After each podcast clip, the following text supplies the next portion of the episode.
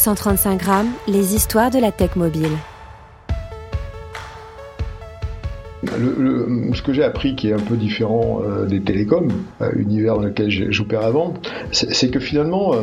il y, a, des usages qui sont extrêmement ancrés dans le paiement et qui, ont, qui ont, qui, qui, est difficile de faire évoluer parce que finalement ça recourt à, à l'argent, donc les gens sont très sensibles à la sécurité, à des façons de faire, à des formes de réassurance, et donc le changement il se fait jamais overnight, comme on dit en anglais, mais il se fait petit à petit et il faut s'inscrire dans cette, dans cette, dans cette durée de, de temps long.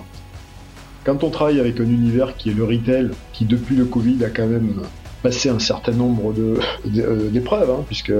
absolument les fermetures, etc. Et, ils ont mis un, pas mal d'énergie là sur les dernières années sur tout ce qui était e-commerce pour euh, rattraper un, un, retard pour certains. Et, maintenant, on voit que finalement, les prochains gains et les prochaines étapes, c'est comment je digitalise mes parcours, comment je, personnalise la relation possible. Et, finalement, tous les sujets qu'on porte sont, euh, sont importants et reviennent pour eux, mais avec une conduite du changement indispensable pour les mettre en œuvre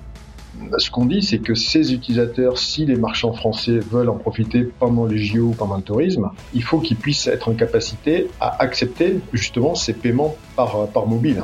et par QR code en particulier. Mais ça, va se déployer. En fait, aujourd'hui, on est toujours dans cette euh, lancée qui est, la carte bancaire et tout, et tout ce qu'elle a créé en termes d'univers. Et, dès qu'on va qu'on rajoute des ingrédients différents que sont le mobile, le paiement euh, compte à compte euh, et les services digitalisés,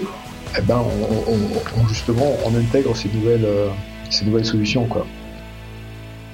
135 grammes, les coulisses de votre smartphone.